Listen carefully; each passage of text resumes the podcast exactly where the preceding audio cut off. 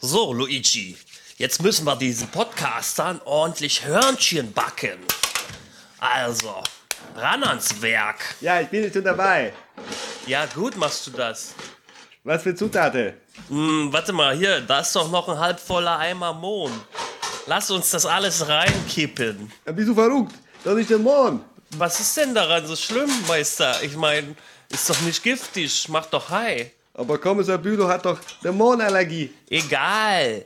Komm, wir machen rein, damit wir wieder einen super bekloppten Podcast. Na gut, dann machen wir rein ein bisschen Mond. Ne?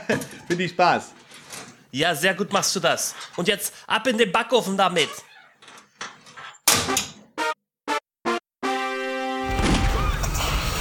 Tachchen, Kommissar Bülowski. Was hast du los? Tagchen, Herr Bensky. Na, was, ich sitze hier und muss schon wieder einen Tatort bewerten. Wie jede Woche. Ach, ach, was hatten wir denn diesmal? Bubble Dash hatten wir. Eine schöne Bubble Dash. Ein pfälzischer Tatort von einem Berliner Regisseur. Ach, was Ja. habe ich soweit gar nicht recherchiert. Na, Wahnsinn. Ja, ne, pass auf, das ist Axel Ranisch, der ist ein 83er Jahrgang, der hat den inszeniert.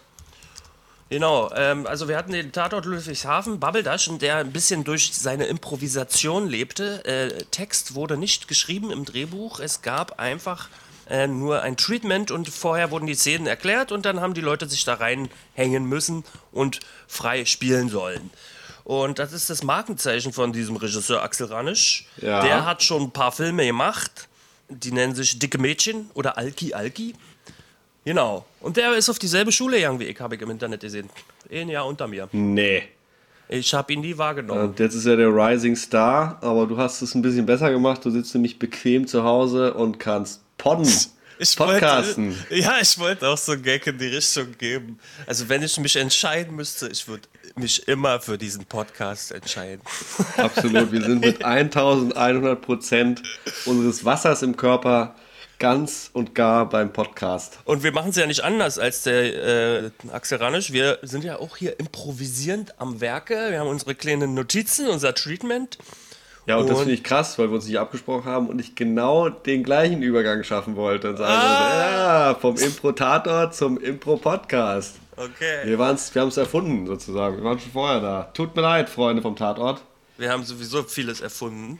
Aber könnte Allerdings. natürlich auch Verfolgungswahn sein, was ich da habe. So. genau. Wie fandst du das Ding? Ja, gemischt, muss ich sagen. Gemischt, gemischt. Gemischt Warenladen. Also vom Konzept her interessant. War Ja. ja, glaube ich, so gemacht, dass sie gesagt haben, okay, es gibt Figuren äh, und Szenen, aber jetzt nicht den ausgeschriebenen Monolog slash Dialog.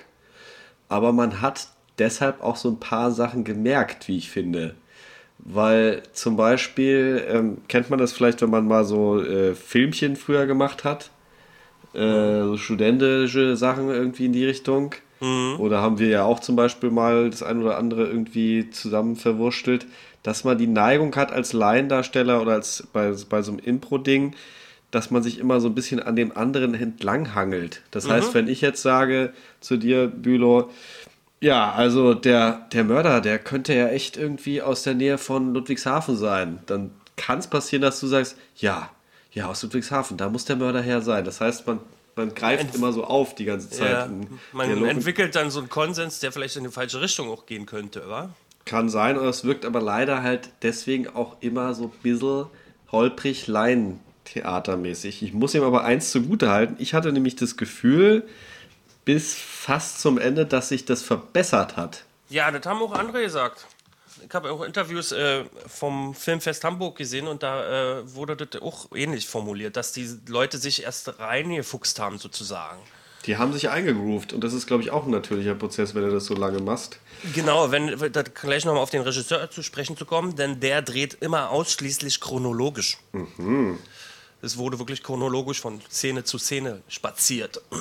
Und daher die Entwicklung vielleicht auch. Ja, das ist interessant. Ich kenne das nur vom Reklamefilm und da ist nämlich so, ist teuer und so, dass man nämlich genau das macht, was man wahrscheinlich dann vielleicht auch beim echten Film macht. Man guckt beim Shooting Board, so nennt sich das, wo man welche Szenen an welchem Drehort zusammenfassen kann. Und es ist dann ziemlich Latte, ob das am Anfang oder Ende des Endproduktes spielt. Das geht eher darum, Kohle zu sparen und die Orga straff zu halten. Na, so macht es ja normalerweise jeder, weißt du? Wenn man in einem Film fünfmal im Fahrstuhl ist, dann wird gleich alle Fahrstuhlszenen zusammen abgedreht, wa? So meinst du doch, genau, oder? Genau, ja. Genau, und er macht es halt anders und er will auch darauf beharren. Äh, der Axel Ranisch hat jetzt ein, ein Filmprojekt, äh, wo er auch so dreht, so effektiv, aber er will nicht nochmal so drehen. Er will wieder chronologisch, weil nur so kann er arbeiten. Mhm. Hat er gesagt im Interview vom Filmfest Hamburg. Da hat er auch gesagt, dass dieser Film ein Jahr Vorbereitung gebraucht hatte und ähm, die haben zahlreiche Workshops gemacht, um sich kennenzulernen, um ein bisschen so das Spiel äh, zu, ein Gefühl zu bekommen. Ein recht kecker Move war natürlich, dass im Impro-Tatort ein Laien-Impro-Theater die Hauptrolle spielt. Ja, das soll aber auch sehr populär sein. Also nicht als Theater Babbeldash, aber in Ludwigshafen, die ganzen Darsteller sind auch tatsächlich Theaterdarsteller in einem sehr bekannten Ludwigshafener Theater, was irgendwelche Schwänke aufführt. Also so ein Freizeittheater, wo Leute nach der Arbeit sich nochmal treffen und ihrer Schauspielleidenschaft nachgehen. Genau, deswegen, äh, als ich mal die Darsteller kurz recherchiert hatte, da ist mir nämlich zum Beispiel ähm, beim dem Bäckersmeister, diesem älteren Herrn, ja, der dann als der Vater Twist herauskam. Als ich den googeln wollte, kam ich halt so auf Fliesenleger. Genau. War sehr lustig. In dem, in dem schönen, äh, das muss ich jetzt leider preisgeben hier, in dem schönen Skript, was du mir immer schickst mit den einzelnen Figuren, ist diese Person als Bäckeroper abgespeichert und heißt äh, wahrscheinlich dann Manfred Ohlenschläger, das ist die, die Figur. Figur ja. ja. Äh, mhm. Der hat mich irgendwie so an so Disney-Figuren erinnert, irgendwie so ein bisschen aus Kata Kahlo-Ähnlichkeit, da hat er der für mich. Ah, witzig. Ja. Vom Aussehen so. Ähm, Ulrike Volkerts und Mario Kopper haben ermittelt und genau, die haben in einem Theater ermittelt, haben wir ja schon gesagt. Ich fand das ziemlich Zirkus-Ähnlichkeit. Irgendwie hatte das für mich wie so ein Zirkus-Tatort, weil die vielleicht auch so schräg waren, die Figuren. Und diese Schrägheit hat mich auch zu dem äh, meiner Bewertung gebracht. Ich habe äh, mir notiert so, Ulrich Seidel trifft Berlin Tag und Nacht mit einem Schuss David Lynch. Mhm. Oh, da ist ja relativ viel gut und ein bisschen Kacke dabei, sozusagen. Ja, ne? genau. Vielleicht, Ulrich Seidel ist dem geneigten Hörer vielleicht nicht so ein Begriff wie David Lynch. Das ist ein Ösel, äh, Entschuldigung, ein Österreicher. Ja, die Ösis wolltest du doch nicht Ösis nennen. Liebe Ösis. Ja, ja, eben. Seht uns ja, nach. Liebe Ösis, wir nennen euch, ja, die Beefkes haben schon wieder Aschas gebaut. Aber der Ulrich Seidel, in meines Wissens, macht eigentlich immer so pseudodokumentarische Filme, die so, so teilweise dokumentarisch sind, teilweise eigentlich nicht, sondern geskriptet. Mhm. Sehr krankes Zeug, sehr unterhaltsam teilweise auch. Und ich finde ja selber den Ulrich Seidel, gerade seine letzten Werke, dass der äh, sozusagen so eine Art Frauentausch auf hohem Niveau oft ist. Weil man mhm. äh, bei der Frauentauscheffekt äh, tritt bei ihm im Feuilleton-Modus ein, weil man nämlich auch nicht weggucken kann. Aber es ist alles hochgeistig. Das ist jetzt meine persönliche Meinung. Zu viel Ulrich Seidel können wir verlinken. Ja, machen wir. Und äh, vielleicht auch deswegen habe ich so ein, ähm, eine positive Wahrnehmung eines, wie so einer Reportage, einer Doku, diese Inszenierung. Das wird auch in der Kamera liegen, ein bisschen, glaube ich. Ja. Diese Wackel. Macht es irgendwie authentisch, finde ich. Ja, ist authentisch, aber auch ein bisschen eindimensional, ne? Mhm, mhm. aber was so sein muss irgendwie. Also da passiert jetzt nicht viel. Da gibt es jetzt keine Kamerafahrten oder sowas. Das ist alles nah am Mann und äh, schön aus der Hand geschwenkt, sozusagen. Genau, das, gefühlt. Das bringt mich auch zu dem Punkt, ich habe nämlich so eine Hypothese, dass diese Inszenierungsmethode, dieses Improvisieren und alles locker aus der Hand, ich glaube nicht, dass man da schwer verwobene, komplexe Fälle mit inszenieren kann. Wo es wirklich auf Fingerspitzengefühl ankommt, irgendein Merkmal, ein Indiz hervorzutun, inszenatorisch. Ich kann mir vorstellen, dass das dann in die Hose gehen würde, wenn man jetzt etwas komplexeren Fall. Der Fall war ja ziemlich einfach gestrickt. Also war ja, ja wirklich. Äh, es ging aber viel um das zwischenmenschlich-persönliche. Genau. Und es gab aus meiner Sicht äh, wenig von dem bösen roten Hering. Nicht so, so. viele. Ja, mir ist, ja. Also ein paar so kleine Tricks sind mir schon aufgefallen, wie man der Sache jetzt mal ein bisschen mehr Fahrt aufzwängt, im wahrsten Sinne des Wortes. Nämlich eine klare Sache war für mich dieser Mohneimer, wo der Mohn drin ist und der Typ dann für mich unverständlicherweise vorher sagt, ja, der muss halb voll sein. Dann gucken sie nach, der ist ja gar nicht halb voll. Er könnte eigentlich auch sagen, ja, der ist leer. dann wäre da leider das Indiz futsch gegangen. Das brauchte man, damit man jetzt einfach ein bisschen weiterkommt. Ja, ja, ja. Apropos äh, Nahrungsmittel, ähm, das hat der Axel Ranisch bei diesem Filmfest-Interview auch noch gesagt, der Kopper, Mario Kopper, mhm. da hat der äh, Andreas Hoppe, hat alles selber gekocht. Dieses sizilianische Essen hat er alles selber zubereitet. Da gab es keine Catering-Firma im Hintergrund. Nein, der Andreas Hoppe, der Darsteller, hat das alles selber gemacht. Der hat das alles selber gemacht? Genau. Jo, der hat sich zusammen einen Tag vorher mit dem Regisseur hingesetzt und die haben das gekocht. Und haben sie es auch verspeist? Äh, das weiß ich nicht, ja, im Tatort vielleicht, ja. Da. Das waren aber auch fineske Sachen. Also so von der Qualität war das Essen eigentlich äh, gefühlt ein bisschen raffinierter als in unserem Lieblingstatort Saarbrücken. Ja. Wo es so einen Pseudosternekoch ging. Ja, ja apropos, da habe ich hier noch eine Zeitung mit so ganz kleinen Buchstaben, weil du gerade Saarbrücken sagst. Nee, die ist doch die, wunderschön, die Zeitung. Diese komische Zeitung. Soll ich mal reingucken? Die haben was ja, zu dem Tatort geschrieben. Die haben was dazu geschrieben. Die haben nämlich geschrieben, dieser Tatort war noch schlechter als der Saarland-Tatort. TV-Warnung. Sonntag läuft der schlechteste Tatort aller Zeiten. Offenbar war der Regisseur auf einem Selbstverwirklichungstrip. Okay. Tödlich schlecht für normale Krimi-Fans. Totschick finden es sicher die TV-Kritiker. Krimi-Kunst. Kinder. Alliteration, pass auf. Krimi-Kunst, Kinderkram. Aha. Nehmen Sie diese Bildwarnung bitte ernst. Nicht einschalten. Da haben die auch so eine schöne Fernbedienung gehabt. Also oh, warte. Das ist ja die Bild. Hier ist ja noch mehr Tatort News. Soll ich gleich weitermachen? Ich habe eine Zwischenfrage. Ja. Weißt du die Quote? Ja, die soll ja nicht so gut gewesen sein. 6,35.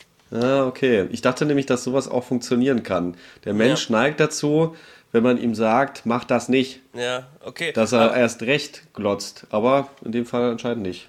Aber dazu, da ist ja der, dieser Regisseur ist ja schon sehr lustig. Äh, der hat ja dazu auch was geschrieben, äh, oder er sagt in einem Interview, wenn es schlecht läuft, dann haben wir 6 Millionen Zuschauer, was ihn, für ihn ja mega Erfolg ist. Ja, stimmt. So, warte, hier, hier ist die Bild, Mann. Hier ist noch mehr. Was ist denn hier los? Oma-Killer, er schießt. Ach nee, warte.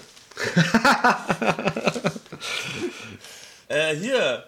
Nils Stedefreund und Inga Lürsen wollen aufhören.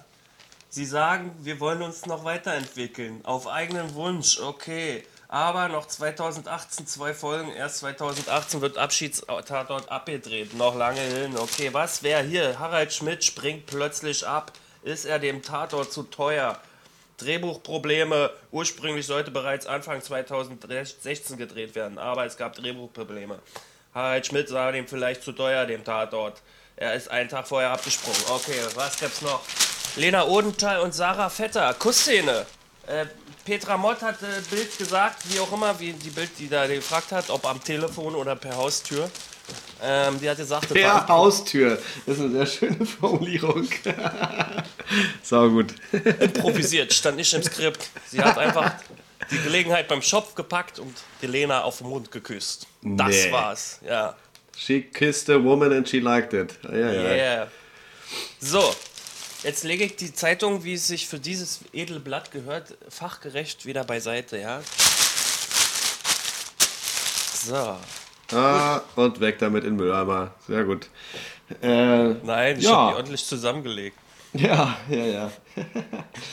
Wo machen wir weiter? Da gibt es ja noch ein paar Sachen, die interessant und lustig sind. Also, wir sind am äh, Rumimprovisieren, uns durch die wunderbar Mundart, finde ich ja immer sehr gut. Ich bin ein Riesenfreund von jeglichem Dialekt.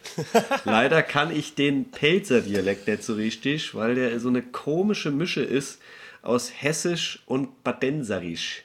Wenn man das hinkriegt, dann, ähm, ich habe eine Kollegin, die so spricht. Ich müsste mir mal vielleicht für den nächsten Ludwigshafen-Tatort die mal äh, zur Brust nehmen und sagen, sag mir mal hier fünf, vier, fünf Sprüche da aus deinem yeah. Heimatkaff, das wahrscheinlich da irgendwo in der Nähe ist. Schade, aber das finde ich immer sehr geil. Wenn die, ich frage doch, ist vielleicht aufgefallen, ich frage ja öfter, ja, wird da jetzt eigentlich richtig ge, geplattet, wie man so schön sagt, ge, ge, geslangt?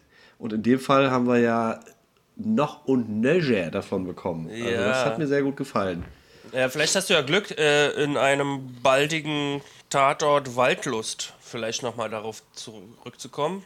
Der wird nämlich Axel Ranisch und der Südwestdeutsche Rundfunk haben noch ein Tatort in der Mache schon wieder. Ach was. Ja. Der heißt dann Waldlust und spielt, glaube ich, in einem Im. Wald? In, in, einem Waldhotel, genau. Im Wald, ja, du hast recht. ja, schön. Genau. Schönes Ding.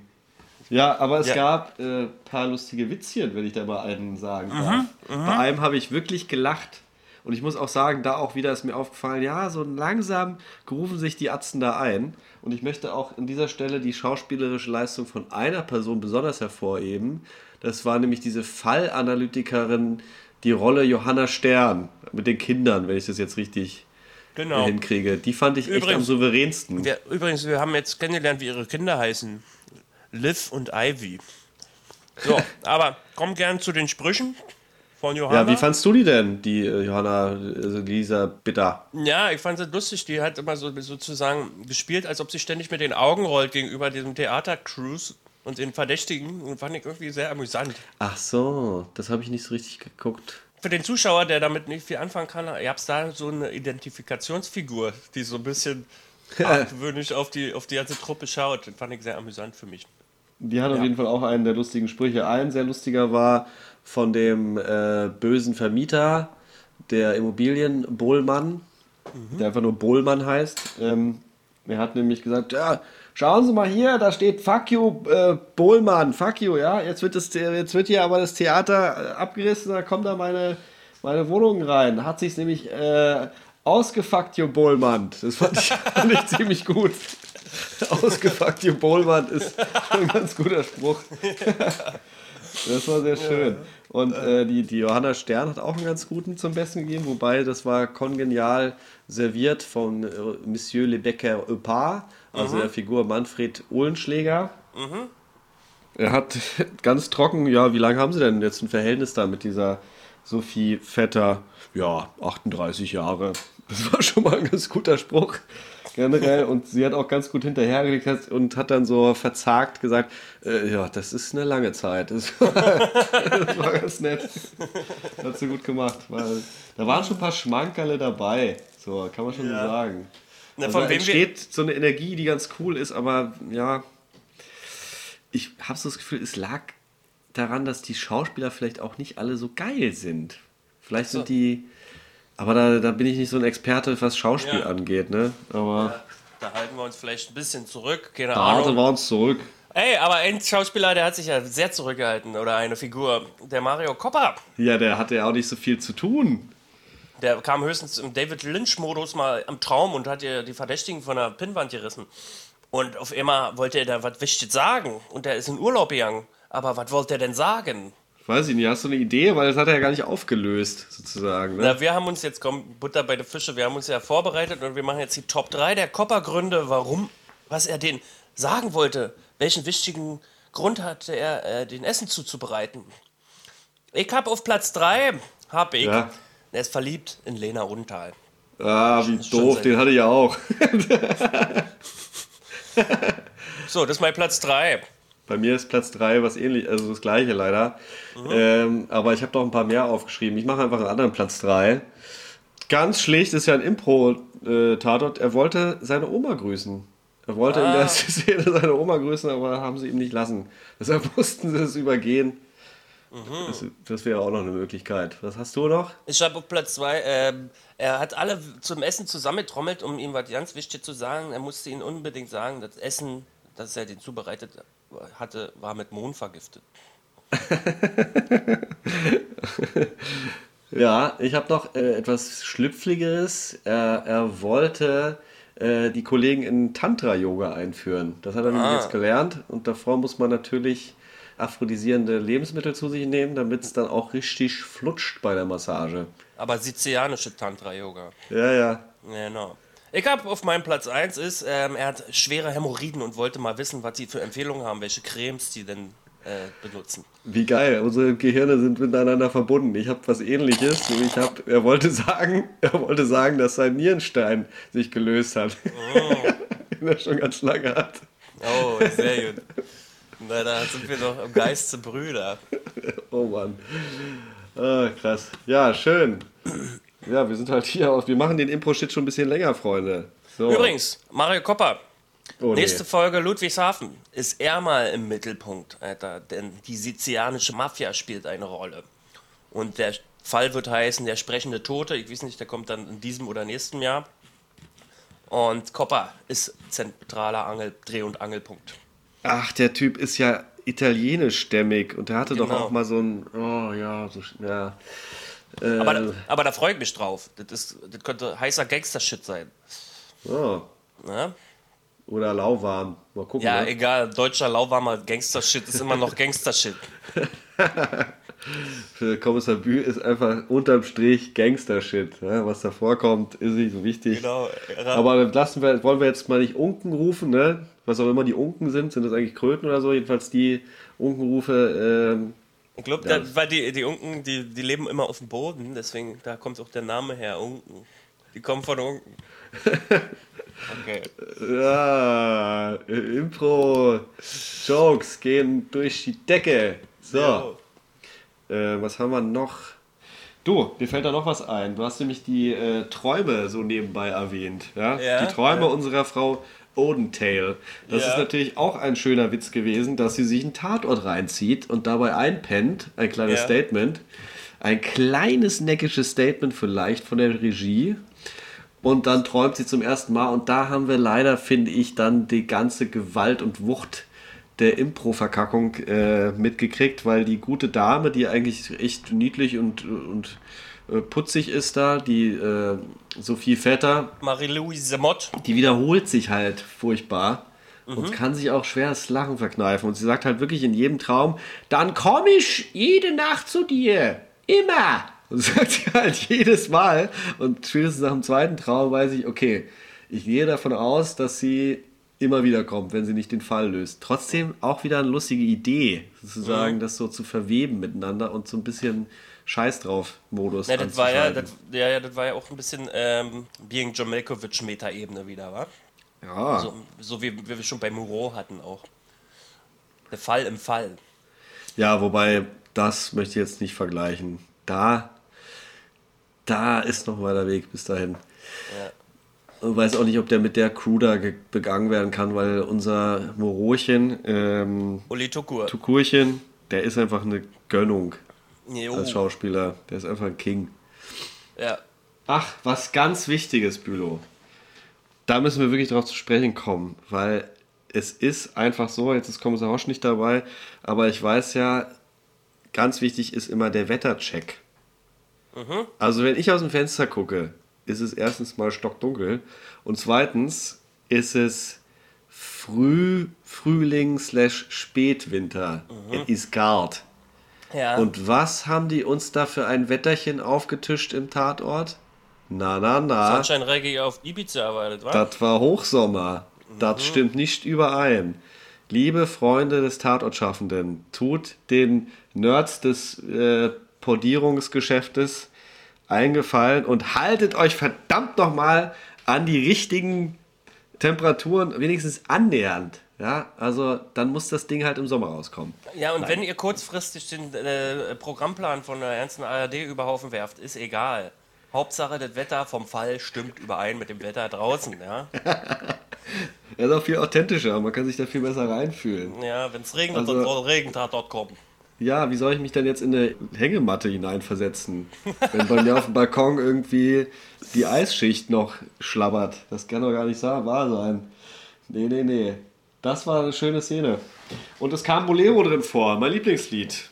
Oh, shit, echt, ja? Und zwar ähm, einen dieser Träume, dem Großtraum, wo alle eingefroren rumstehen. Ah, okay. Da kam es drin vor. Ja. Aber jetzt mal was anderes, da kamen noch ganz schön viele Sachen zutage, ne?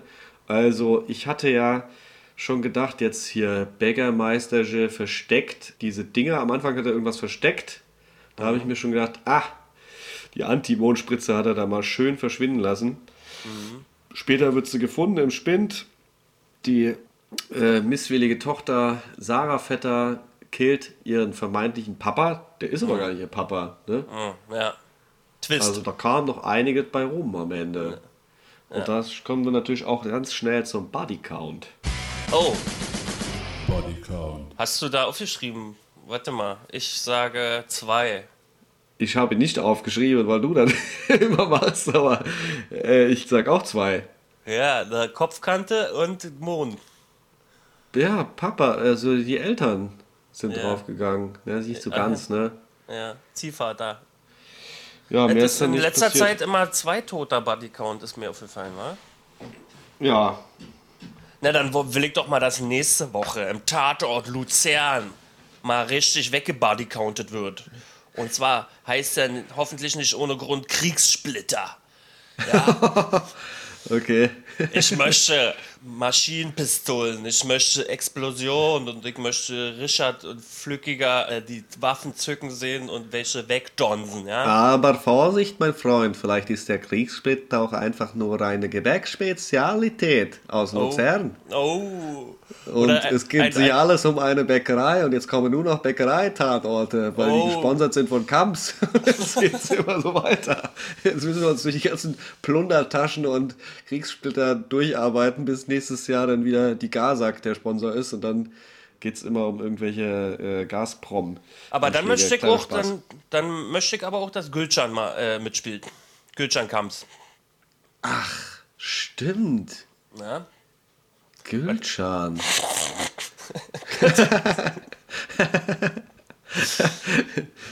Der habe ich schon ganz vergessen, die Ja. gute. Gibt's auch noch. Ja, die hatten so eine Hochzeit im Fernsehen oder so. Das war eine Sache. Mhm. Hast du eigentlich noch hier einen kleinen Liebling von diesen ganzen tausend Nebendarstellern? Ich fand nämlich auch zum Beispiel den äh, Polizeitypen aus Mannheim gar nicht schlecht. Okay, okay. Ja, na, ich fand interessant den ähm, Bäckerassistenten, den Luigi Steccino. Ah, Äh, den gespielt- Italiener, ja. Ja, gespielt von Vito Schito. äh, nö, ich fand den irgendwie sympathisch. Ja, stimmt. Auch der Bini war ganz lustig. Ich fand den Namen so geil, der Bini. Ja. Und ähm, lustig fand ich aufgrund von unfreiwilliger Komik, fand ich ähm, den Sascha Werner, den Ermordeten, der mit der Tischkante, also Ja. nicht ermord, äh, der Unfalltote, äh, der hatte wirklich für mich die holprigste Spielweise. Da hat man das so, Ja, das stimmt er, hat, schon. er hat immer so atmet, er hat, war auch häufig passiert so, dass die, die Darsteller geatmet haben, als ob sie nochmal was ausspucken wollen, verbal, und dann aber doch nicht. Ja, und Also- jetzt weiß ich auch wieder, warum du das mit dem Berlin Tag und Nacht. Jetzt Mhm. klingelt es bei mir. Vielleicht lag es daran, dass zum Beispiel bei so Im- Impro-Kram immer die Leute dazu neigen, beim Konflikt total viel zu fluchen. Was man gar nicht normalerweise machen würde. Irgendwie so. Scheiße, Arschloch, Benner, äh, so in einer Tour. Also, ja, Okay. es gibt eine Perle von Berlin Tag und Nacht. Ich weiß nicht, ob wir die finden oder ob ich die finde. Wenn, wenn ich die finde, die ist gar nicht von Berlin Tag und Nacht, die ist von Switch. Das ist nämlich, ich muss sagen, ich habe Berlin Tag und Nacht gar nie richtig geguckt, sondern die Switch-Version von Berlin Tag und Nacht. okay. Ja. Und da gibt es eine Perle, wo äh, der eine von denen ein Buch hat. Und Ja. alle total durchdrehen, dass er liest. Das ist Okay. eine ganz schöne. Vielleicht Ja, finden wir es. Wenn nicht, dann ist es nicht dabei. Okay.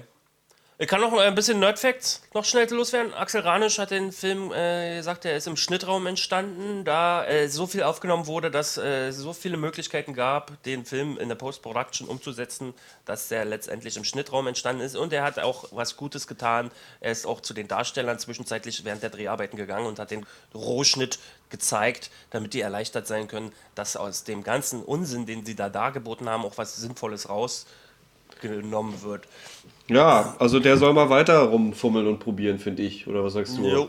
Ja, Also ja. man muss dem ja mal eine Chance geben. Das kann Genau. noch mal eine Schippe draufgelegt werden. Nee, machen sie ja, machen sie ja. Übrigens, äh, die Bild-Zeitung hat den ja als schlechtesten Tatort bewertet und der Bild-Blog hat aber herausgefunden, dass sie an der normalen Fernsehprogrammsseite den Tatort zwei Sterne gegeben haben. Also gut. Ja, der Bildblock ist hervorragend. Der, der macht Freude. Okay. Verlinke ich auch noch. Jutti! Wollen wir Ja, Leute, machen? haut da rein. Äh, Jo. viel Spaß und Bis bis zum nächsten Mal. Ne?